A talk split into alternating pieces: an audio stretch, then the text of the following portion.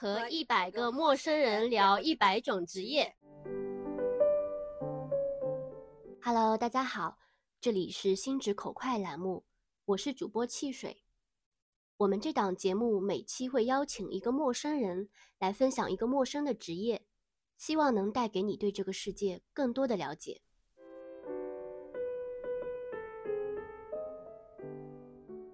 第一期的嘉宾是一位临终关怀志愿者。我和他在咖啡馆聊了两个小时，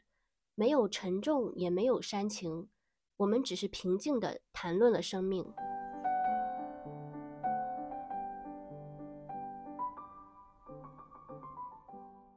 首先，请燕来介绍一下自己吧。我的这个我不知道严格来说能不能算职业，但它的确是我生活非常重要的一个组成部分。嗯，我从二零一九年开始就在业余时间进行临终关怀的志愿服务，以及啊，包括有死亡教育这一块的知识普及的一些活动的参与。我相信对于大家来说，临终关怀的志愿服务还是相对比较陌生的一个领域。那我也很好奇，燕是怎么踏入到这个领域的？跟你之前的经历有相关性吗？可以说有，也可以说没有。呃，如果说没有的话，因为我大学学习的是社会经济学，然后之前在国外的工作一直是全球采购之类的，就是听上去好像跟这个也完全没有关系，对。但跟我的经历也有一定的关系，是因为呃，那是因为我回国之后的前两年就经历了一个可能比较大的文化，包括社会工作环境的一个落差，呃，当时对我打击比较大啊，呃，人都就是人一般都是在遭遇。困境和挫折的时候，会开始思考人生，对对对，然后会逐渐的靠近自己。就现在回头看，那是一个比较好的契机。也就是在那一段时间，从一开始求助于算命啊、求神问佛啊，然后为什么我会这么倒霉，然后慢慢的开始意识到啊，其实可能人这一生，这个生命它其实握在自己手中的，就是每一个人要为自己负责。然后也是在这个过程中，就是呃，慢慢的就是想要。嗯，为身边的人去做一些什么事情吧。然后我本身就是一个很爱做公益、做服务的人。然后当时也有想说，嗯，在上海应该不缺公益志愿者。那么哪个领域会比较缺，可能会比较难招人呢？然后我就是突然突发奇想，就想到了临终关怀这个领域。对，就是这样来的。所以后来就是说，我在想要做哪一个公益领域去做服务的时候，我就想到这个领域，我觉得一般人可能比较怕。然后。好像，嗯，我就比较能接受，因为也有人会问我说：“你为什么来做这个？你心理建设是怎么做的？就是死亡对你来说意味着什么？死亡对我来说，可能就是有点像，如果我要去北京，我得先从虹桥火车站 中转一下，就是它可能只是一个阶段的一个转折点，然后可能是另外一个阶段的开始。对我来说，哦，我觉得把死亡作为一个中转点这个概念，对大部分人来说都可能一时间有点难以接受。就是关于这个志愿服务的话，可以方便可以介绍一下他的工作的内容啊、流程啊。呃，因为临终关怀，其实后来国家是有把它更名，就是学台湾那边的叫法，就叫做临呃安宁疗护了，因为它听起来比较温温温和一点。对，呃，然后但是可能安宁疗护很多人听第一一。是听到他第一个反应就不知道这是什么东西，可能反而听临终关怀会更清楚。我我觉得听上去像那种养老服务啊，什么帮你护理照照料一下那种感觉。但其实安宁疗护的确也更符合这个理念，它本身想要做的事情，它的确就是在关照呃生命即将接近终点的人，但是又希望说这个阶段不必是那种很冰冷的、充满痛苦的，而希望它是可以，呃，能够比方照顾到病人的一些生理、心理的层面。让他在最后的那个时光可以舒服一点，然后其实会分为两块，一块就是医疗类的，这主要是要靠医院来实现的。然后在上海的话，啊，我们的政策就是上海市政府的政策，它主要是在社区医院会设立安宁疗护的病房，然后这个病房主要就是用来接收呃生命剩余时间就经过医生评估可能小于六个月以内的，嗯，然后像这个病房它会有一个什么样的好处呢？就是。首先，他是承认一个事实，就是这个人的生命即将走到终点。它相应带来的一个优势，就是不会再给这个病人做太多的创伤性的侵入性的治疗。因为如果当我们，特别是作为家属，我可能拒绝或者甚至有时候是患者本人，他可能不能接受这件事实，他可能还会在想要尝试各种各样的治疗方法。但是其实，在美国，他们是有相关研究跟数据统计的，就是在生命末期，如果能够接受安宁疗护的人，他的平均的生存的周期，其实反而会比那种还在挣扎、到处去做一些，嗯，可能对他身体来说负担比较大的治疗的人要更长一些。然后在我们的安宁病房里面，首先就是不会再去做一些，呃，可能试图打败疾病的治疗，所以通常来说，治疗带来的痛苦就可以首先避免掉了。嗯，其次，安宁病房还有一个优势，它是可以大剂量使用疼痛药物的，因为在生命末期的人，特别如果可能我们比较常见的说是癌症嘛，啊，癌末期的人大部分都会经历比较大的，至少一。至少至少会有一种，甚至可能有超过两种以上不同的原因带来的疼痛。呃，我们说我们这些精神陪伴啊什么的，它是一定是首先建立在你身体疼痛可以控制的基础上，不然其实根本就不用谈说有精神陪伴。对，所以他能够进入到安宁疗护的患者是有经医生评估后评估后的一个门槛，而不是说我有自发性的想要进入就可以，不行的。对，医生要做评估的。对。那你的工作内容主要是什么呢？呃，我们作为志愿者的话，主要是经由我们的公益机构，就是上海手牵手生命关爱发展中心，他会培训志愿者，培训完以后就是送我们去病房。然后，因为作为志愿者的话，我们其实每周是只会有有一次，有有一次时间，通常是半天，呃，一般是在下午会进入病房。当然，这个是要看具体情况的，因为也并不是每一个病人，首先他就需要你陪伴，他希望有人陪，因为有些人可能更愿意一个人待着。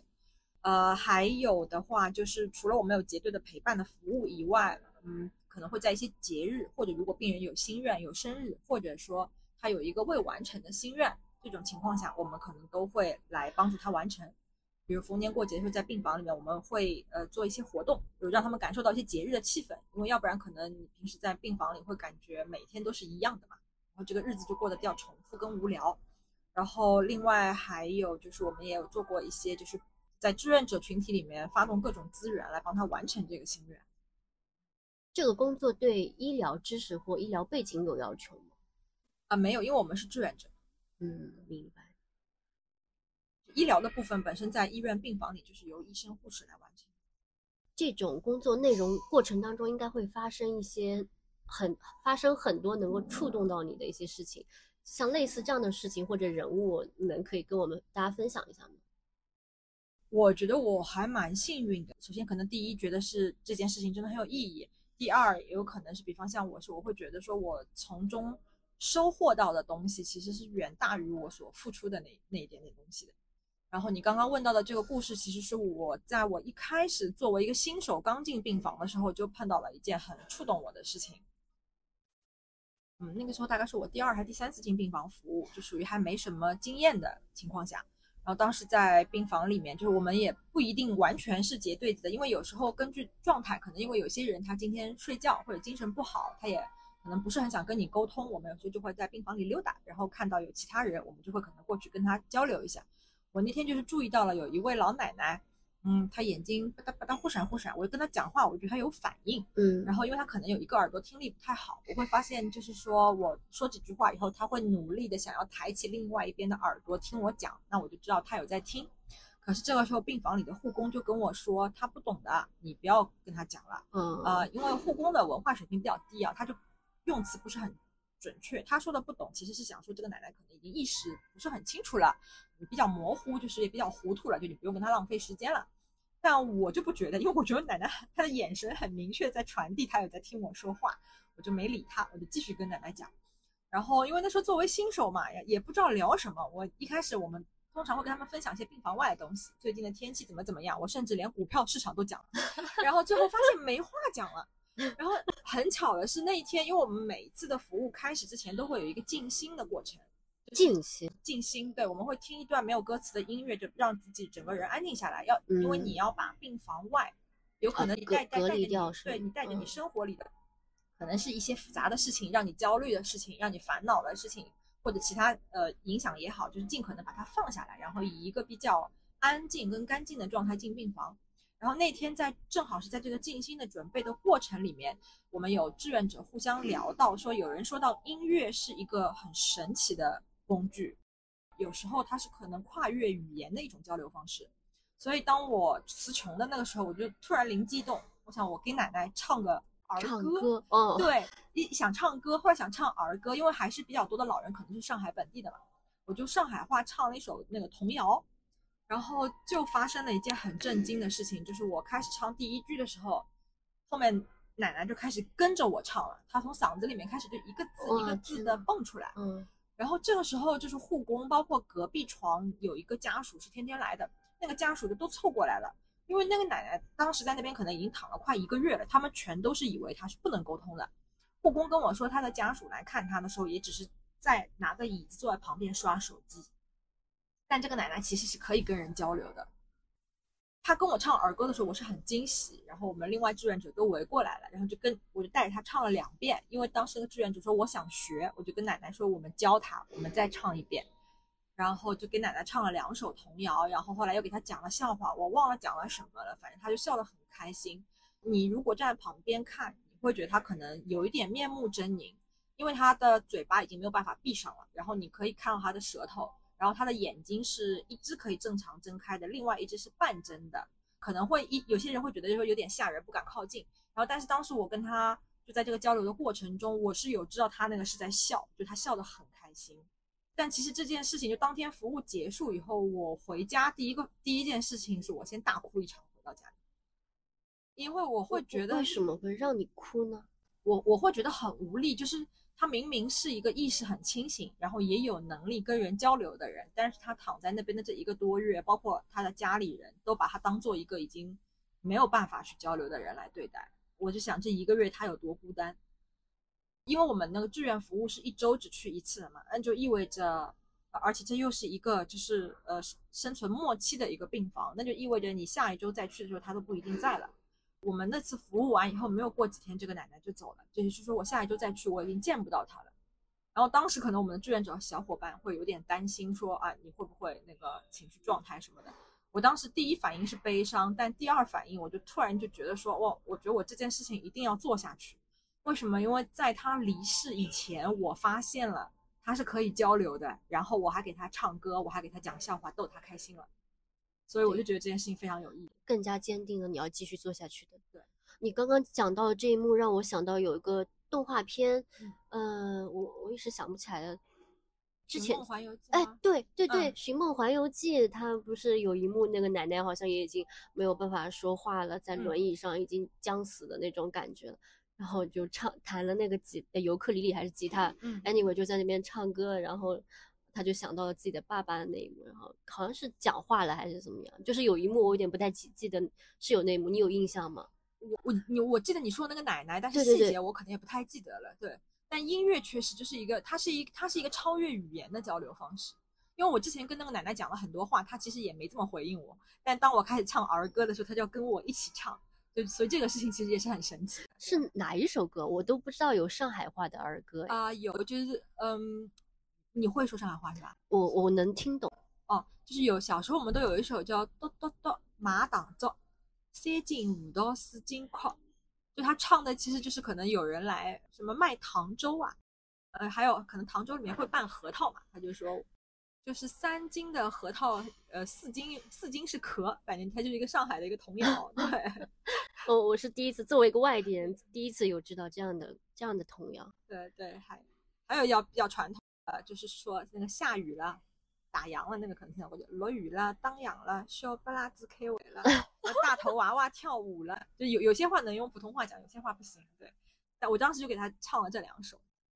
包括这个临终关怀的工作吧，我觉得大家可能也都有一个共识，就是中国是缺乏死亡教育的我们好像从来不跟身边的人提起这提及这个话题。它其实是有一个时代的变迁的。对于以前的人来说，可能它是一个更容易谈论的话题，因为在更早一些时候，大家在乡下都是以那种村落的形式居住的嘛。我们有时候会听到说一个村都是姓一个姓的嘛，然后他可能会有四代同堂、五代同堂，然后一大家子都可能住在一个村里，甚至就是住住在一个古宅子里。在那个时候，家里其实有人过世就是一件很正常的事情，因为它里面整个大家族里面有有很多跨越不同年龄段的人的存在。但是城市化以后，家庭开始慢慢慢慢变小，我们就是越来越来越多的可能只接触自己的核心家庭，就是我的爸爸妈妈，甚至可能我们这一代人有些跟外公外婆、爷爷奶奶的感情联络什么也都不是非常的深。所以在这样一个家庭，嗯，变小、缩小，然后以及包括我们开始。慢慢的住进高楼大厦，不像以前可能小时候还有楼下有院子什么的，跟就是说邻里之间互相交流也会变少，所以就变成在我们的人生经历里经历过世这件事情就是变得比较少了。这也会就是这一方面也会让它变得就是可能更神秘啊，更深不可测。然后这个其实也是跟，他就跟心理学讲那个一样，就是它其实是代际遗传的。就如果爸爸妈妈很害怕聊死亡。那么，比方说，当他们的爸爸妈妈过世的时候，他们也会不知道要如何和自己的孩子聊死亡，因为那个其实是他们自己根本对死亡的态度在影响着他们。如果本身整个家庭是很开放的态度，比如我可以跟小孩讲，爷爷不在了，或者怎么怎么了，或者是在可能爷爷生病的时候，就提前给小孩做铺垫，跟他讲，可以多去看看爷爷，然后可能爷爷很快就不能陪你玩了，如果你想他的话，那你可以给他送礼物，或者你多去看看他，陪陪他。有如果有这样一个过程，包括我也很直接的告诉小孩，爷爷就是走了，然后带他去参加告别式啊这类的状况的话，那这样的小孩在他长大以后，面临丧失或者在面临他自己亲朋好友有遇到这样的情况，他也会比较容易能够处理。你刚刚提到的，可能我们现在更多的是小家庭的这样的一种模式，天生导致了这个趋势吧，就是我们缺少面对死亡的直面死亡的机会和。做出一些反应的这种机会，就我本身就是这样的一种小家庭的，就家里面只有爸爸妈妈，然后有一个长姐和我四个人，我就有印象很深刻，就是我爷爷，呃，跟我们的关系就很疏远，基本上可以约等于陌生人，他是自己在外面住的那种。有一年，我爸爸就把我叫回家嘛，说你爷爷去世了，我们那边的流程是第几天就是要有我爸爸作为长子这个角色要去。也也不能说抬棺吧，就是要把他那个护送到落葬。哎，对对对，落葬。我对这些完全不熟悉，我都甚至不知道该怎么去称呼这些流程。然后后来我爸就跟我说，他感觉到非常的害怕，尽管他们在生前就关系很冲突，但是在那一刻他居然感觉到了害怕。然后这个词对我的脑海当中的冲击就很足，我从来没有想象过说我的亲属要。在哪一天要直面死亡的，然后从那刻开始，我就发现我完全没有应对好怎么去处理。包括这两年，我会随着岁数大了，会频繁的想起说，好像我的父母的时间开始倒数了，年纪也开始大。对，但我依然哪怕想到了，我依然没有再往下一步更深的去考虑。我就是想，那那我就只能多回家陪伴他们一下。然后呢，没有了。这就是为什么我们有做公益活动，就是是从它是起呃起源于英国的嘛，那个叫死亡咖啡馆这个活动，它其实就是以一个轻松的下午茶形式来陪伴所有想要聊死亡的人。就这个活动只有一个主题，就是死亡，但是在这个大主题之下，你想聊什么都可以。然后其实通过这个活动，我们这些公益的带领人想要做的一件事情，就是像你刚刚讲到的，你说你可能偶尔会想到，但也就仅此而已。首先，可能我们不敢也不愿再往下想。有时候我们真的想要思考或者探讨一下这个话题，其实也不知道从何入手，也不知道上哪儿去可以找到这样的志趣相投吧，或者同样想要对这个话题有感兴趣的人聊。那就是这个公益活动的一个目的所在。对，像你刚刚有讲到，呃，你爸爸那种害怕很合理，就是我爸爸也有这样的害怕。对你来说是爷爷嘛？对他来说是爸爸。然后我们有一句话说的还挺美的，叫“父母来，人生父母在，人生尚有来处；父母去，人生只剩归途。”嗯，我我有听过类似的话，就是父母是挡在你和死神之间的那道门。对，然后我以前也读到过，就还蛮有趣的，就是因为人可能是一个独特的种类，但是说到底，我们也可以被归类到动物嘛。然后说人好像是动物里面唯一一个看到同伴的尸体会非常害怕的一个物种。然后他们推测有一科有科学家猜测分析有一种原因，可能就是因为我们有比较高级的思考能力，所以当我们看到同伴的尸体的时候，我们其实是会联想到自己的死亡。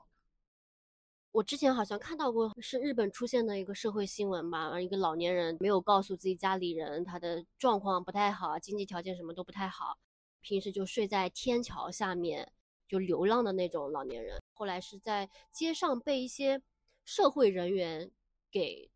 打死了。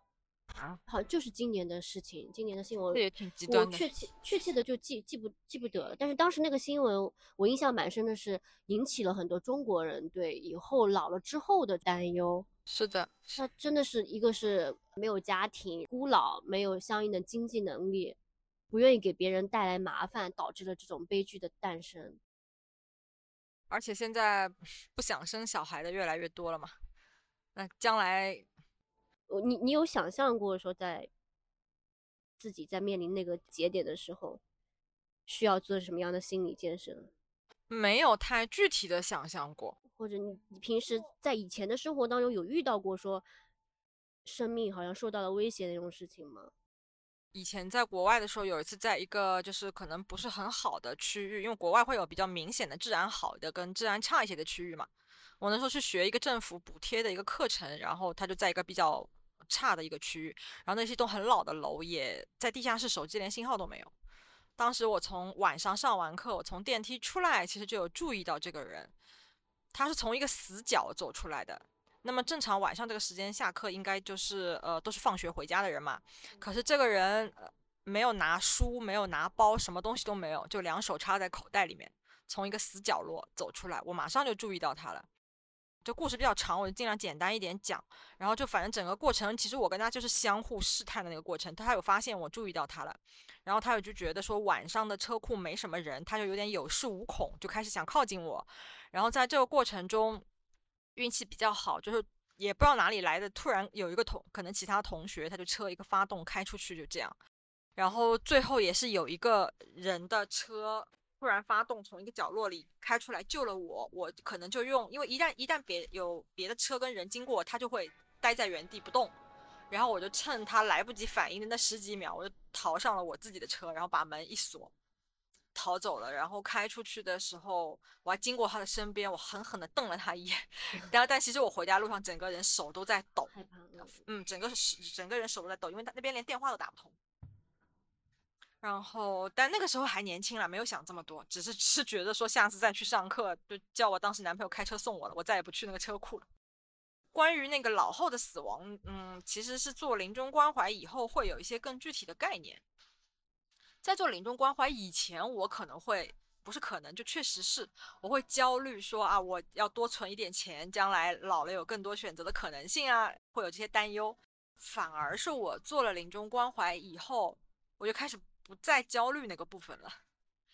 嗯，因为当真正的意识到生命是有尽头的，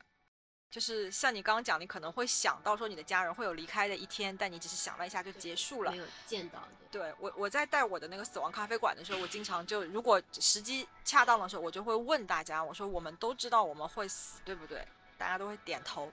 然后我这个时候通常会问第二遍，我说我们真的知道吗？第二遍的时候，有些人会摇一摇头，因为可能对于我们的生命有尽头这件事情，大部分人就是像知道一加一等于二，二加二等于四那样。我只是知道一个事实、一个道理而已，但并没有把它真的带到我的生活里。带到我的生活里的意思是指，就是比如说你在思考一些你人生重要的决策的时候，你在做一些价值观的衡量跟比较的时候，其实呃，如果我真的有意识到我的生命有一天是会终结的。可能人就是会做出不一样的选择的。我我曾经的体验是，有一次在飞机上就经历了很强烈的它的波动，遇到了一些飞行上的一些那个，我的那一刻真实的感受到害怕，对死亡的害怕。刚刚发生了那个，我忘了是哪一起那个飞机的事故嘛，然后我就经历了那种体验，就特别特别害怕。但是就像我刚刚说的，呃，害怕然后结束没了，就没有下一步了。因为也确实不知道，说我下一步应该往哪个方向去思考嘛。你害怕的那一个瞬间，就飞机在可能经过气流抖动那个瞬间，你有想到过什么吗？还是我就是想到我可能要有，当然我心里理性上我是知道不可能出事儿的，实际上是不可能出事儿的。但因为它抖动的非常的厉害，让我想象到了，万一说你遭遇了这样的一种意外啊、车祸啊、飞机的事故啊，那你那一刻会想象到这个可怕，主动的去想了死亡这个事情。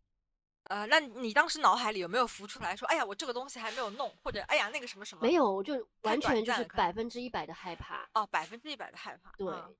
所以我可能在那一刻才知道，说我从来没有去想象过死亡，更无所谓说对他的一个态度。而且我会觉得，有时候我会想到，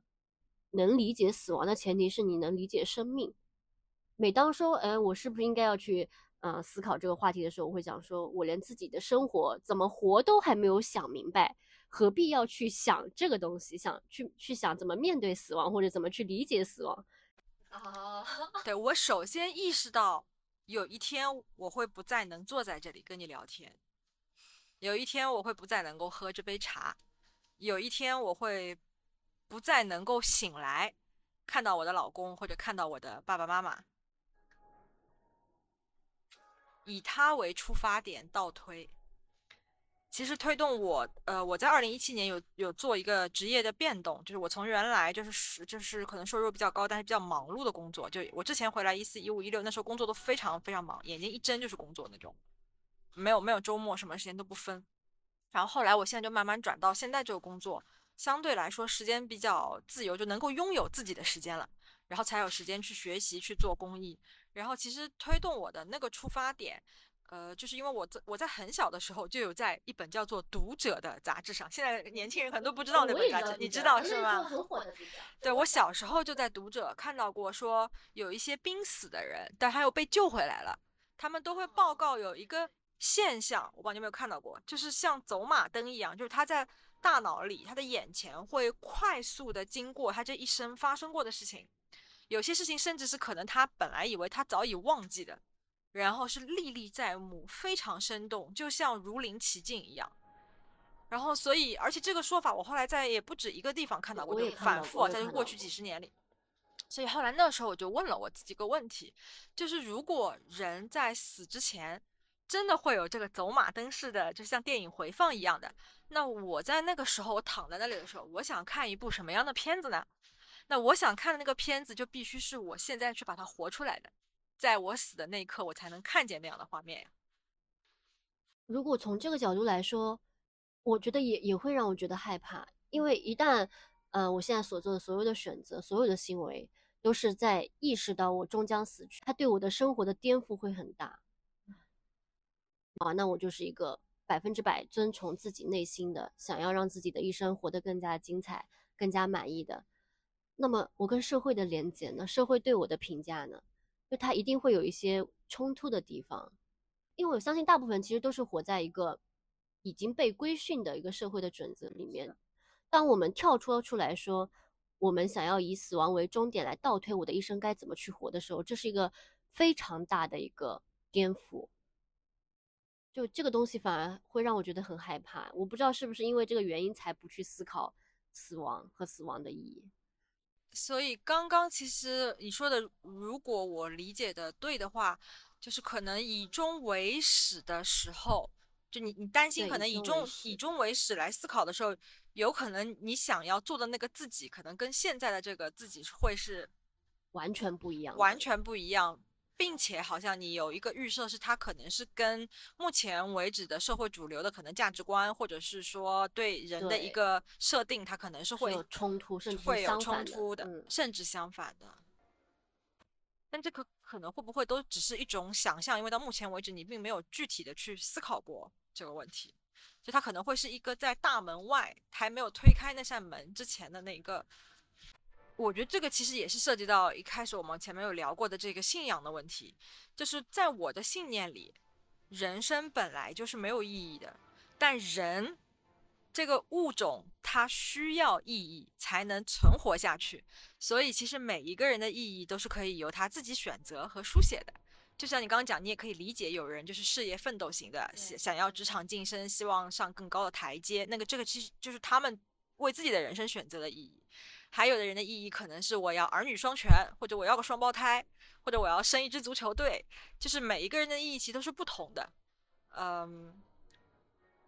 可能至至少在我的观念里，它可能不一定存，就前提是你没有伤害别人或者侵犯到别人的意，呃，别人的可能利益。在此前提之下，其实每一个人的意义都是他可以自己选择的。有更多的人开始以终为始思考，并不等于大家都会发现，原来我不需要事业，我不需要金钱，这是不，这不是一个必然的等式。就一百个人，他可能会有一百个答案的，即使是不管是以终为始还是以始为终。我理解你的意思。其实我刚刚举的例子，比如说我本身对社会评价其实是不 care 的，但是我却活在了这样的一种社会评价，也是这种其实是一个个例，对吧？有可能是不好说，但是我因为我我会觉得每个人都会找他自己的答案的，对，是不是个例也不好说，有可能你会发现你也并不是个例，但是你说他在总数里占多少比也不知道，因为我们没有上帝视角。哦，你刚刚有想说，好像想听我多讲一些，就是我们对对真实的一些真实的案例，真实人物的案例，就是其实如果我讲到病房服务，因为病房在疫情三年里是停止的，我们是进不去的，今年才又重开了。对，所以那时候一九年的时候，我在病房里的时候，案例可能会比较有限，但是也会有一些有趣的点，就是比如说病房里面并不是每一个人都想要接受陪伴的。比如，就是我当时我们的那个病房里面有一个奶奶，就是她，她，呃，虽然因也是有癌症，但是可能并不是，因为有时候医学判断你可能小于六个月，但是其实住进去了以后会发现有可能你会存活更久嘛，因为医生也说不准的。对，然后当时有一个奶奶就在那边比较久，然后一开始进去之后，我我会跟各个床打招呼，然后这个奶奶永远是我悄悄的称她为扑克脸，她就。他就没有没有任何回应，你在他脸上看不到任何的表情。然后大概是到第四个月开始的时候，但我我也脸皮很厚，我每次去都会喊他奶奶好的。然后到第四个月的时候，他对我笑了。哇天哪！啊，第四个月。对，然后后来就开始慢慢的会跟我讲讲话了。再后来第五个月的时候，他会开始主动跟我打招呼了。就他其实陪伴这个东西其实是有一个过程的，而且我们有时候常常会觉得陪伴你是不是一定要进去给他做。跟他讲话，给他做什么事情，包括很多家属跟我们求助说啊，我爸爸生病了或者怎么怎么样，我会不知道，我想为他做些什么，但我并不知道我能做什么。但是其实我们的那个核心里面有一个呃很重要的一个一个概念，其实就是陪伴，不是说你一定要具体的去做一些什么事情，真正的陪伴是你的心里有他，而且他知道这件事情，其实陪伴就已经达成了。我们有时候碰到很多，就是说想要帮朋友或者帮家里人。其实说实话，在面对疾病这种时候，我个体能做的时候是有限的。但是其实相反，像我刚刚讲的那种，你在精神上是支持他的，然后你是愿意，比方你有需要我为你做些什么的时候，你就可以来找我，或者我愿意随时待命，给你提供陪伴也好，听你说话。患者那个人知道说有你有那个心在那边的时候，其实陪伴就已经达成了。病房里有时候会有一些已经。没有沟通意识，甚至你可能会觉得他已经是无意识的人，他可能就是一直躺在那里，眼睛不瞪不瞪，然后输了个液，你跟他讲话也没有反应，或者他是眼睛闭着就感感觉一直在睡觉。我们以前有过有一个志愿者，我们机构鼓励我们要做自己的，因为有时候我们进病房的时候的那个状态，可能就比方说那那个志愿者那天他真的有点疲惫。因为我们毕竟还是有自己的生活的嘛，他可能就没有精力说去陪人家说说笑笑啊之类的。他后来就有坐在一个奶奶的旁边，这个奶奶就是一直是闭着眼睛，看上去在睡觉的样子。他后来就拉着奶奶的手，就陪她坐在她病床旁边，坐到后面他自己都睡着了。他睡了可能快一个小时，然后等他起来的时候。也有意想不到的收获，因为这个奶奶之前确实比较少人跟她交流，因为她眼睛都是闭着的嘛，就是任何反应都没有的。然后，但是这个小伙伴做了一个小时，当他醒来的时候，他看到那个奶奶的眼角是有眼泪流出来的。所以，其实陪伴是多种多样的，它不是只有一个标准答案的。嗯，在。比如我还有一段时间一直有固定陪伴过一个奶奶，这个奶奶其实也是不能给我任何反馈的，她其实眼睛睁着也会左看右看啊之类的，大家是没有任何语言的交流。然后我是有遇到过她的女儿，经常来看她，我就问她女儿说，呃，奶奶以前喜欢听什么？然后她就说喜欢听剧。后来我就在手机上下载了很多那种名家沪剧的那个音乐，然后我有时候到病房里的时候，我就会先把这个音乐打开给他听，跟他讲讲话，然后把手机放旁边给他放沪剧听，然后我再去其他床兜一兜啊什么的，然后再回来看看他。然后他女儿又就也后来有一次又看到了，然后他女儿就跟我说，他说你说你给他听这个，你也不知道他到底还知不知道了。我说我们是看我们自己的，你相信他还知道，那你就按你相信的去做就好了。然后他女儿啊，当时就听了听，然后后来又有一次的时候，我我碰到他女儿在给他喂东西吃，喂了呃喂了那个香蕉，喂了一半他就不吃了，他女儿就知道哦香蕉不想吃了，给他换酸奶再给他，他就又吃了。然后我当时就在旁边问他，我说你还说他不知道，他都知道他要吃哪个不要吃哪个。然后他女儿就哎。我以前好像从来没有想到过这件事情，后来从那时候开始，就是有时候可能我我去的晚，然后他女儿先去的，我会发现他女儿也会给他在那个床边上给他用手机听他那个下载的那些戏曲、戏剧的东西，对，一直到后来，一直到后来老奶奶走掉，我是我们俩都一直共同保持着这个习惯。你刚刚提到那几个都是正向的东西嘛，会让人觉得温馨啊、感动的。我想问一下，你在那个环境里面有碰到过让你就比较负面的事情？负面怎么说？就是我们任何陪伴过的老人的离去，对我们来说其实都是一个负面的。嗯，就是正常，因为他可能每周都在发生嘛。那正常，如果我们到。到这个服务站点来了以后，如果我们会那个就是过那个清单的嘛，然后就会发现有老人离世了。那可能如果我们志愿者当中有哪一个跟他是呃陪伴接触是比较多、比较密切的，有可能他今天的那个精神状态就是会志愿者自己本身他的状态是会受影响的。然后通常在这一天的志愿服务里面，我们就是会允许他，我们会有一个休息室，我们会允许他在休息室里面自己待一会儿。就是如果你今天觉得你不是很想出去服务，你也可以缓一缓。再来对，然后在这个里面，我们也会碰到，呃，比方有一些老人，他是状态好的时候，他还可以稍微跟你沟通一下，但他状态一旦不好，他就是拒绝接受你的任何的陪伴，他甚至都不希望你们就是可能看到他，他就是会把自己完全的回缩收回去，都会有的。对你个人而言说，如果也不说遭遇吧，就是这是一个常态嘛，你碰到自己喜欢的老人或者什么离世了，你会要花。多长的时间去消耗这个事情，会或者是采取什么样的方式去消耗？嗯，我们就是如果是关系比较密切的，其实不仅是老人啦，就是在病房以外，我我们也陪伴过小朋友的。嗯，因为 就是临终不是只有老人。对对。哦天呐，对我没有发现，我一直在自己自觉的代入是老人了。是的，正常的，大部分人都是会这么想的。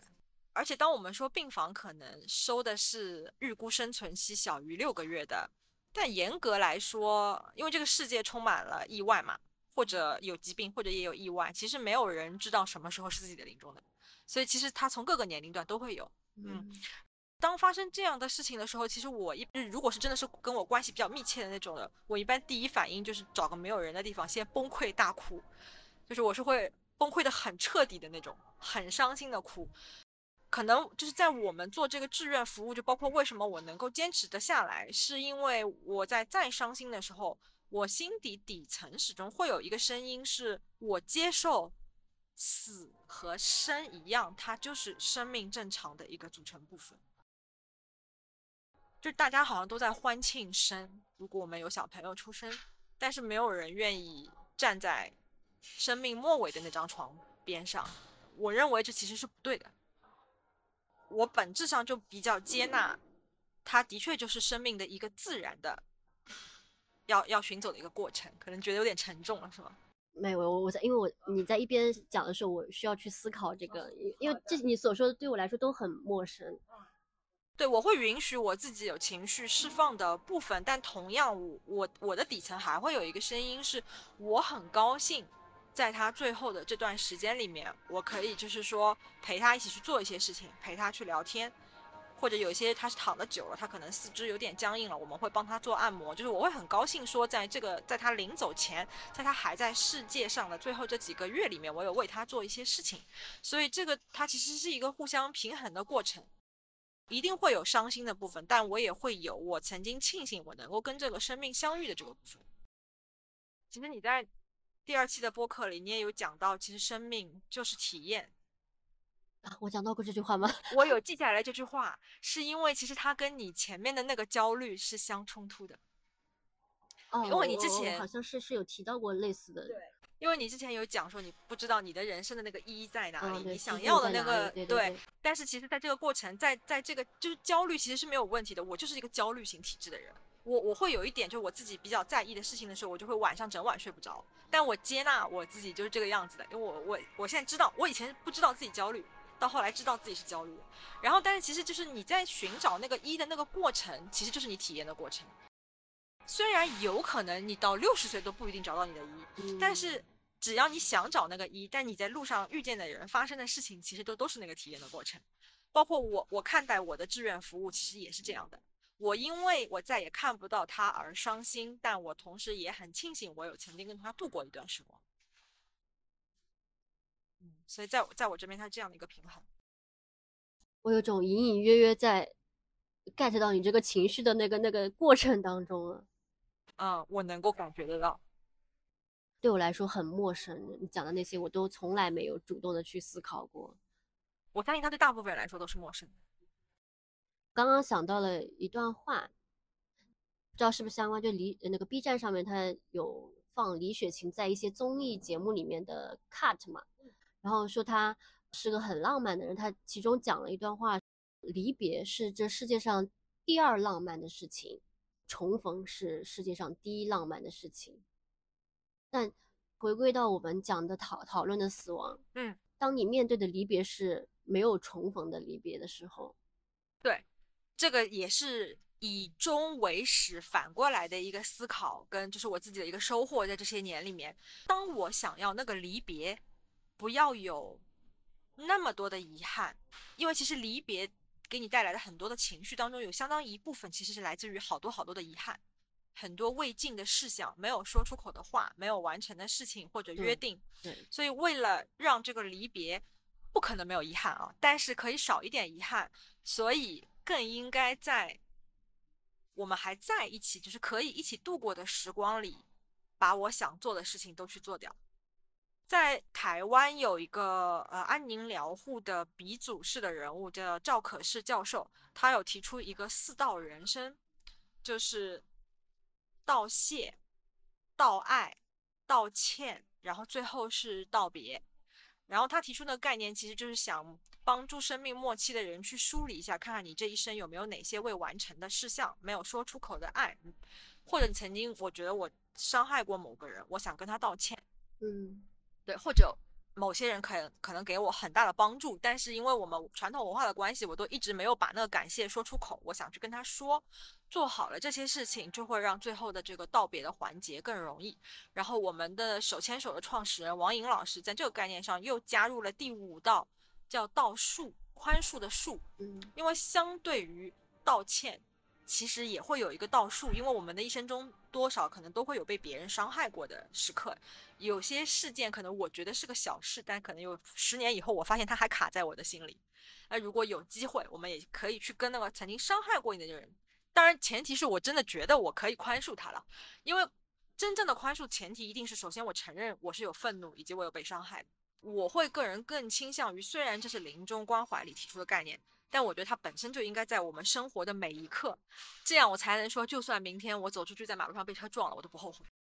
因为我活着的时候就在做这些我心里觉得重要的事情。它不是一个模板跟标准答案，不是每一个人都一定要做这五件事，也不是说我一定在这五个项目里都有一些什么未完成的事项，它只是一个参考跟思路。就是如果你有些什么想做的事情，然后这个东西不是违背他人利益的，那你就去试，你就去做。这样的一个过程，其实会让我们在面对那个生命将要结束的时刻，会少一些遗憾。简单粗暴的来说，想要从容的面对人生的终点，就是过好你现现在当下的每一天，对，珍惜你每一个想要去珍惜的人。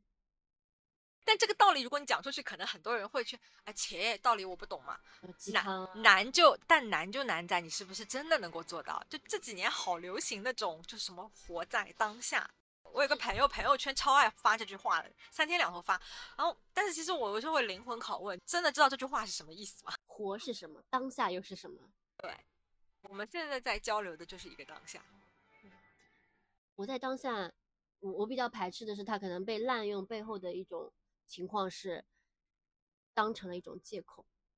我因为要选择活在当下，然后我什么都遵从我觉得最舒服的一种状态来。但是人性当中会有懒惰呀，嗯，我我不能拿活在当下来以此当做一个挡箭牌，然后啊一天玩一天的游戏啊，我想干嘛就干嘛，不用去背负一些责任，或者不用去做一些成长啊，这个就是一种滥用。嗯，其实活在当下四个字虽然很简单，但是你真正要做到它没有这么简单。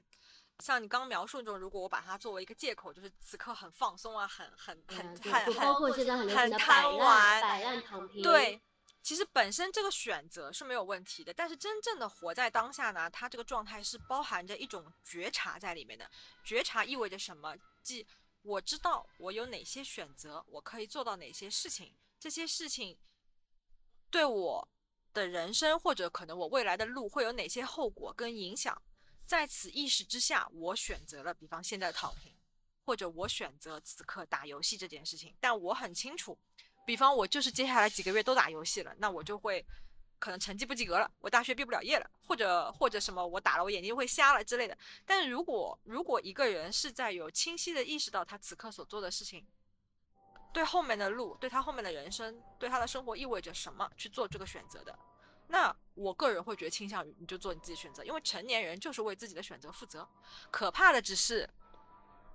嗯，你做了这个选择，却不想为他的不好的结果负责。对你只想享受他的好处，对，但其实他是逃不掉的。你只要一旦做了这个选择，一切的结果随之而来，不管他愿不愿意。只是很多时候人们很难面对，说啊，我混成这个样子，竟然是我曾经的选择造成的吗？这这个东西对很多人来说是很难的，所以就会后悔了。就像我当初去算命一样，算命也好，心理学也好，宗教也好，反正。如果在当下那个时刻，你觉得确实很迷惘、很焦虑，然后你需要一些支持，然后你找到这个东西，确实也能够提供给你支持，我觉得就可以了。对对对，我花钱买个心安或者买个买买个买个安慰嘛，啊，这个还比心理咨询师便宜，便宜不少呢，对不对？他们的功能还是两样的，对。你你有去那个心理咨询师那边聊过那种经历吗？呃，我怎么说我？我有闺蜜，就是科班出身的咨询师。虽然从伦理上来说不应该她来给我做咨询，我们其实也没有做过正规的咨询，但我确实会在可能某一个，就是可能最后一个稻草要压下来的时刻，我就会去找他求助。然后确实是，呃，我我就发现专业的人，就因为他是本科、硕士都是这个专业嘛，就专业的人确实是能够看到一个我我自己看不到的角度。就比如我举个例子，好又岔开去了，没关系哈。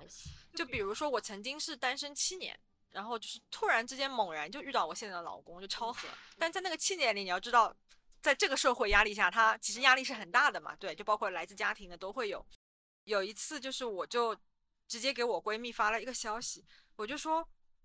我说我最近又在思考这个问题。究竟是我的要求真的太高？就我我不觉得我自己要求高，但我有时候会想说，究竟是我的要求太高，还是这个社会上过得去的，就是条件，就是也不叫条，就是正常的人男生太少了。我就这么一句话过去，然后他回了我一句话，嗯，我在电脑屏幕前就哗哗哗开始流眼泪，嗯，他就回了我一句，他说这不是你的错。可能要有那个心境的人才能理解，因为他立即就看透了。其实我之所以，你说我这么一个乐观、开朗、活泼的人，会在那里钻到那个牛角尖里面，自己去纠结，是不是我要求太高了，还是外面真的好男生太少了？其实根本的在于，我还是想在找那个责任，就是到底是不是我的问题？我单身了这么多年，他就回了我一句话，他说这不是你的错，然后我瞬间就觉得解放了。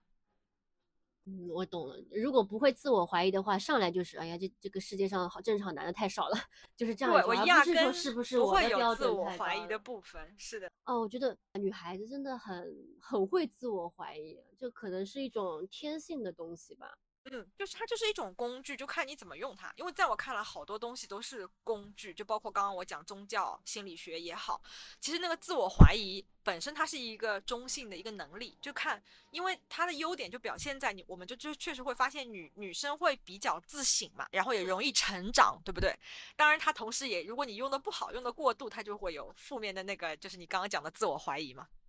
对，就有好有坏了。嗯，应该说自我怀疑是。本身是个中性词，但是如果它导致了自我否定，哦，对吧？这就是一个不太好的，就是用的那个程度要控制一下。嗯，就像你出去参加所有的社交活动一样，我们的志愿者组织里面也是女生占比比较大，男生非常少。然后，所以我们的老大出去演讲的时候，他很喜欢说的一句话就是：“在座的各位，请对你们身边的女性好一点，因为我们最后都会死在女人手里。”临终关怀志愿服务队伍基本都是女性。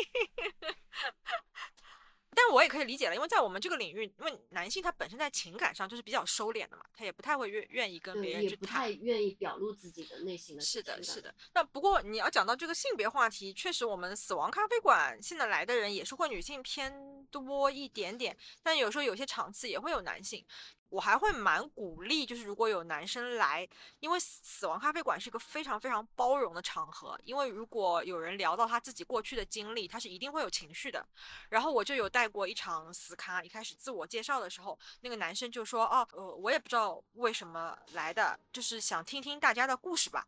就这么一句话，自我介绍的时候，因为我们都会问到你为什么来。然后，但是后来就是可能讲了一圈，就是很多人有讲自己的事情的时候，慢慢的他就会感觉这里比较安全。然后到他的时候，他就有讲，其实十几年，还可能几十年前，应该是他们家里长辈的死亡，其实一直是对他来说是造成了比较大的影响的。因为可能当时父母就都会有那个为为小朋友好，然后可能就会不会让他去做最后的告别，甚至葬礼也不能参加。但是其实可能他跟老一辈的感情是非常好的。他后来就在这个活动里面大哭。然后整个场子寂静无声。然后我们在作为代理人，我们在这样的活动里，其实我们是会有带领大家，就静静的陪这个人就好，因为这个是你聊死亡的时候一个很自然的，而且其实对我们个体来说也是非常非常需要的部分。然后我就我就是我后来就有有特别感叹，我就跟我男性朋友都讲，鼓励大家来死卡哭。然后因为我们的社会，其实像你刚刚讲男权社会。嗯，虽然他是会有一些就是利益权利的冲突，但是好像之前是杨笠好像脱口秀里面也有讲到的。其实你看上去好像男男性拥有更高地位、更高权利的时候，对他们来说反过来也是一种束缚。嗯，对，因为像你看我们社会，男生都会觉得说，我碰到问题解决不了的或者难题、情绪，我都不会跟你讲的。包括我前男友也是，他都他都不讲，因为他觉得跟你讲没用，我就自己扛扛过去就好了。但其实那个对他来说也是很沉重的负担。对我们好像剥夺了男生示弱的机会。是的，但相反，我会就作为一个就是这些年我自我成长还做比较多的人，因为我以前也是一个很要强，就假装要强的人，但现在反过来，我反而会觉得能示弱的人更强。嗯，我现在也是这样觉得的。对的，因为我并不会害怕，因为我展现这一次的。我的一个弱点，或者我的一个某个脆弱的时刻，我就觉得我自己不够坚强了。嗯，我也是这样觉得的。嗯，high five 啊，真的真的，我 就是这两年才感受到的吧。嗯，我会觉得反而是我的勇敢，导致我愿意面临我的弱点，也愿意把这个弱点展示给大家看。是的，真实的面对自己的时候，你就能更好的真实的面对这个世界。哇，很好的一句 ending。那那你们死亡咖啡馆这个这个活动参加要付费吗？还是免费？付费的，就是要 cover 那个场地什么的。因为我这个它是纯公益活动，所以不是说它有指标或什么，这都是我愿意带这个活动，我就我们是自费去参加了培训的。嗯，那个那个培训也挺贵，是因为那个培训真的很消耗精力。就我们的老大每次做完那个培训，他后边基本上要睡一个星期，就是能量消耗非常高。然后那培训做完，我们出来带活动以后呢，我们还会就定期都会有督导，就是因为我们。我们带活动一定会碰到问题嘛，可能有冲突，可能有疑问，可能会有自我怀疑，机构还会给我们提供督导。但是因为这个它是纯公益活动，所以完全是看我作为代理人什么时候有时间，然后我在哪里要自己去找场地的，把这个活动自己传起来，然后把所有的推文信息准备好给机构，机构就会帮我推出去，就帮我去做招募，就这样，它是这样的一个性质。然后我们现在在全国应该有六十几座城市都有我们培训的代理人，就活，但是具体的活动的频率就看代理人自己的时间嘛。嗯，目前上海是频率最高，上海几乎每周都有。它场地也就是真实的咖啡馆吗？呃，对，我们会找那种咖啡馆谈合作。我还被人家拒过，人家一听我这个主题，不想让我去。对 人之常情，人之常情。这不就是死亡教育缺失吗？就很忌讳谈这个东西。但你知道，全世界第一场死亡咖啡馆是一个英国人在开，在自己家开。啊，我把答案说出来。他筹备了很久。才开出来，就是因为他在外面去找咖啡馆，人家也不想让他开。嗯，前会经常有人问我说：“你做临终关怀以后，对你自己有没有什么影响？”就是我为什么会能够坚持到现在一直在做，因为包括今年马上就是下半年，我们要新开一个站点嘛，我就要去，我就要去做领队了嘛。然后我们一直能够坚持下来的老志愿者，其实都是有自己的收获的。然后我其实最大的收获就是，曾经家人这个概念对我而言，就像水对鱼或者空气对人一样，嗯，就它好像是个理所当然的存在。嗯，然后我从来没有仔细的去关注过我的爸爸是谁，我的妈妈是谁。就当然我认识他们。可能我爸爸也跟我讲过一些他年轻的时候的事情，我大概知道一些，但是始终他在我的概念里好像有一点像是，比方如果我的视线聚焦在这个杯子上，但我的家人可能更像是在杯子以外的比较模糊的一个背景。但是做临终关怀这件事情，它有真实的提醒到我，人真的是会有离开的那一天的，就是无比的真切啊，不是只是仅仅停留在一个一加一等于二的层面。所以从那个时候开始，我开始看见活生生的我的家人了，我开始关注他们的需求，然后关注可能会，比方以前我跟我的父母争争吵会特别多，然后因为因为有了有了这个服务经验以后，我会开始慢慢的去思考，就是。为什么我爸爸跟我妈妈沟通的模式会争吵比较多？然后为什么我跟他们沟通的时候争吵也会比较多？然后更多的从他的经历背景出发，然后去理解他，慢慢的就会发现，当我理解到爸爸跟妈妈的那个他们自己性格里面可能比较苦难的那个部分的时候，我就开始比较可以一个平和的心态去跟他们相处跟沟通，我们之间的争吵也会变得比较少。再有一个，比如以前我探望我们家的长辈的话，都是可能像完成任务一样，嗯，就是去一下就结束了，可能偶尔跟爸爸去吃顿饭，偶尔跟妈妈去吃顿饭那样。后来我就在想说，嗯，就就只是打个卡吗？后来就开始我有跟我妈妈聊，然后以前我爷爷还在世的时候，我有跟我爷爷聊，就是去了解他们还有没有什么真的想做的事情。后来我就知道，原来我爷爷一直很想再去电影院看场电影，因为他那时候行动已经不太方便了。所以后来有一次过年的时候，我就跟我爸推个轮椅，就是开车带他去看电影了。但是我还有一点做的不够好的地方，就是我没有提前问我爷爷想看什么。我当时以为男人嘛，当时正好是《流浪地球》，我就带着我爸跟我爷爷去看了。结果没想到从电影院出来的时候，我爷爷就说什么东西，然后他指着旁边，正好那时候好像周星驰也有一个那个贺岁片，他说我想看那个。再带他去看一场，对对对，但当时没有反应过来，当时其实应该再帮他另外再订一场。我后来才知道，我爷爷其实是周星驰迷。哇，对，还有包括就是我外婆，我就是也是从我妈妈这里知道，我外婆一直很想看一个活的熊猫，因为她只有在电视上看到过。后来就有一次，就是我我请了假。因为想那个工作人比较少嘛，我请了假跟我妈妈开车，也是推着轮椅带我外公外婆去上海动物园去看熊猫。然后那是我外婆第一次看到活的熊猫，她就觉得好开心。就是类似的这种事件，就是我可能会更多的开始看到一个个立体的、完整的、多面的人，而不是只有以前去蹭饭的时候啊，外婆好啊啊，帮外婆洗个碗啊，外婆再见，我走了。对，而然后这个改变的过程会让我更加相信，就是在未来当我们不得不告别的时候。我会少一点遗憾，剥离了他的家庭关系当中那个标签，而把他作为一个单独的个体、一个人去看待，一个活生生的人。就如果要讲对比的话，可能在我有这个意识之前，他 可能他们在我的生活里更多像个纸片人，是二维的，就我只有看到一面而已。啊，这个是爸爸，啊这个是妈妈。然后现在开始看到就三百六十度立体的。好棒！对他来自于哪里？他经历过什么？他为什么是现在他这个样子的人？然后他会有一些什么样的需求？对，因为像以前我跟我爸就冲突很多。我爸是那种生起气来骂人，超级难听，不是骂人，就是他会说很恶毒、很刻薄的话。从他的经历里，我才知道那是因为他年轻的时候太苦了，就是因为他原来也被社会毒打。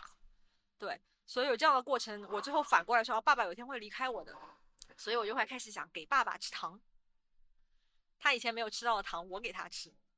所以我现在就很会夸我爸，然后哄他，然后把他哄得比较开心。哦，你你讲到这个切身经历，让我想到我自己也是有有这方面的困扰吧。我对我的家庭里面的成员，也不能说是那种纸片人，就我知道他们背后发生的一些事情，导致了他们现在这样的性格也好，或者怎么样为人处事的方式也好，那有一些不太好的部分会伤害到我们。会伤害到，不代表你要原谅他们。啊，对，我就是想说这个话题，就是我知道他的这些东西的来源是什么，他怎么样产生了他这样的一种个性，但我没有办法迈出那一步。对，比如说做一些实际的行动，说缓和一下关系、啊。我能理解你说的，因为呃，可能我刚刚讲那个角度会稍微有点片面。就如果我们再扩展开来看，从你的这个案例的角度出发的话，其实我有能力去做那个事情的前面的一点是我已经把我自己照顾得很好了，就是我理解的一个人何时开始真正有能力爱他人，是一定我先爱好了我自己，然后我对我自己的爱已经满出来了。从我的头顶嗯流出去的时候，我才能把它分给其他人。如果我自己还处于一个很缺爱，没有真的看见我自己，把我自己照顾得很好状态，我也没有能力去顾别人。那如果你把你溢出的爱分享给 share 给你的家人了，也许没有获得你想要的结果，或甚至带来了一些不太好的东西给自己，嗯，你能接受吗？你会继续的做这个事情？我能接受，而且，嗯，就像一开始我讲，我很喜欢我们老大讲的一句话，就是生命是流动的。就比如说，当我觉得我的爱从我的这个头顶嗯瓶、溢出瓶颈了都已经溢出去了，我嗯可以分一点给他，分一点给他的时候，但是可能我分给他之后的那个反馈是不好的，对是我不想要的。对那我可能会首先想一想，就是说，嗯，他会有这个反馈，可能是什么什么原因？那他这个反馈对我又带来了怎么样的困扰，造成了什么样的影响？那他带给我的这个伤害，是我自己可以消化跟吸收的吗？那如果不可以，我就先收回来了，就是我也可以暂时先远离他。我因为我允许我自己有这个动态调整的过程，但也有可能就是我有时候贱兮兮的，呃，可能你这次伤害了我，啊，我过一阵子过两个月我忘了，我又觉得啊，我爱很多，我可以，就是你是我爸爸，我想照顾你一下，那我就又再回来试一下，因为我们不可忽视的是，首先他有他几十年可能活到现在六七十岁的一个模式。我分享爱给他的原因是不是我想改变他，只是因为我爱他，我把它变得很简单的公式化，就因为我爱你，所以我想把它给你。但如果我把它给你的过程中，我感到我自己受伤害了，而且这个伤害是可能我需要一段时间去消化的，那我以后就停止这个动作呀。我只要停停止这个给出，我就会停止它反弹回来的那个东西就好了，就这么简单。然后等有一天我觉得我又想给的时候，那我就知道哦，它可能会反弹回来了，但是我就再去给一点看看嘛。但是有时候，嗯，就首先我做这个东西本身我是不带有一个利益的期待在背后的。但是另外有一个很奇妙的事情是，当你自己真正开始发生改变，前提是你自己的时候，你会发现你周围的人也会发生改变的。但这个不是我要的目的，这个是我做好我自己以后它随之而来的东西。就比如，因为在我这几年尝试跟父母互动的过程当中，我就会发现原来爸爸也有我不知道的可爱的一面。嗯比如我刚刚讲的那个五道人生的概念，我之前有在我自己有个小小的公众号上，就就带着我自己小小的一组朋友，也就大家一起来做，就我每个礼拜发一个任务，然后你们就去做，做了以后就我们在群里面讨论。然后我有一个礼拜发起的一个任务，其实就是拥抱，拥抱你周围的人。我们的传统文化对我们来说，你要说去道爱是很难的，对但拥抱相对来说会比较简单一点，包括道歉。我后来发现，我要跟我爸妈道歉，我也说不出口。但是我后来就是也是学会的是用拥抱，就我们吵完架之后，我觉得确实是我不对，我就去抱一下我爸爸。然后在这个过程中有一个很有趣的反应，因为当我有宣布我说从今天开始我们离家，因为那时候我还住在家里，离家的时候都要跟家里面还有的人拥抱一下。然后我爸就是说这个家什么时候是你的啦？你说什么就是什么。他就这样子，然后但后来我不管，然后第二天早上我要出门前，他在电脑前看股票，我就走过去抱了他一下，我是从他的侧面抱的，因为他当时坐在电脑屏幕前嘛。我本来以为他可能会很嫌弃或者表现出很怎么样，然后我我从侧面抱了他以后呢，他也没有转过来，但是他这样，他拍了拍我的手臂，其实就是一个很好的回应了，就是他起码没有躲，我就很心满意足，我就走掉了。这个动作持续了几次以后，就有一天我爸要跟他的朋友出去自驾游了，然后他就拎着行李经过我的房间的时候，走进来就说抱一抱。哇，就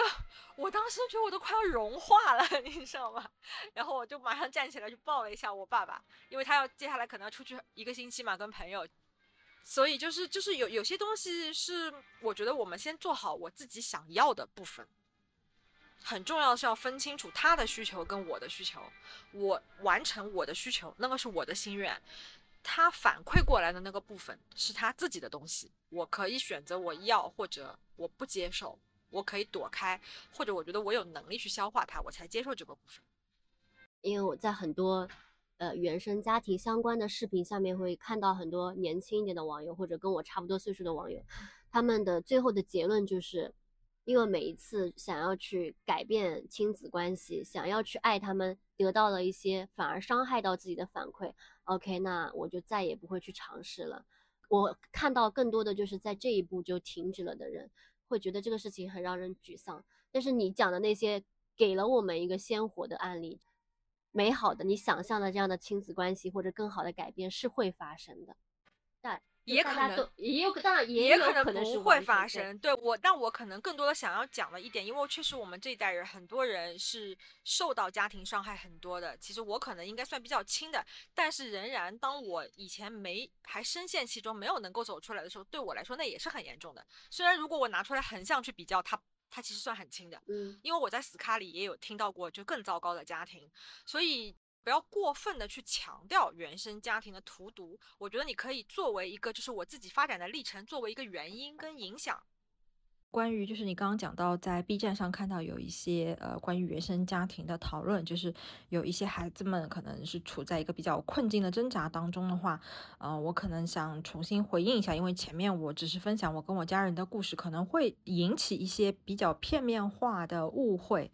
我这边首先还要强调的就是，我们首先应当做的还是照顾好我们自己，因为这本身已经是一件非常非常难的事情了。其实只有当我们真的能把自己照顾好，真正看见自己的需求，能够爱自己的这个时候，我们才会有能力去爱其他人。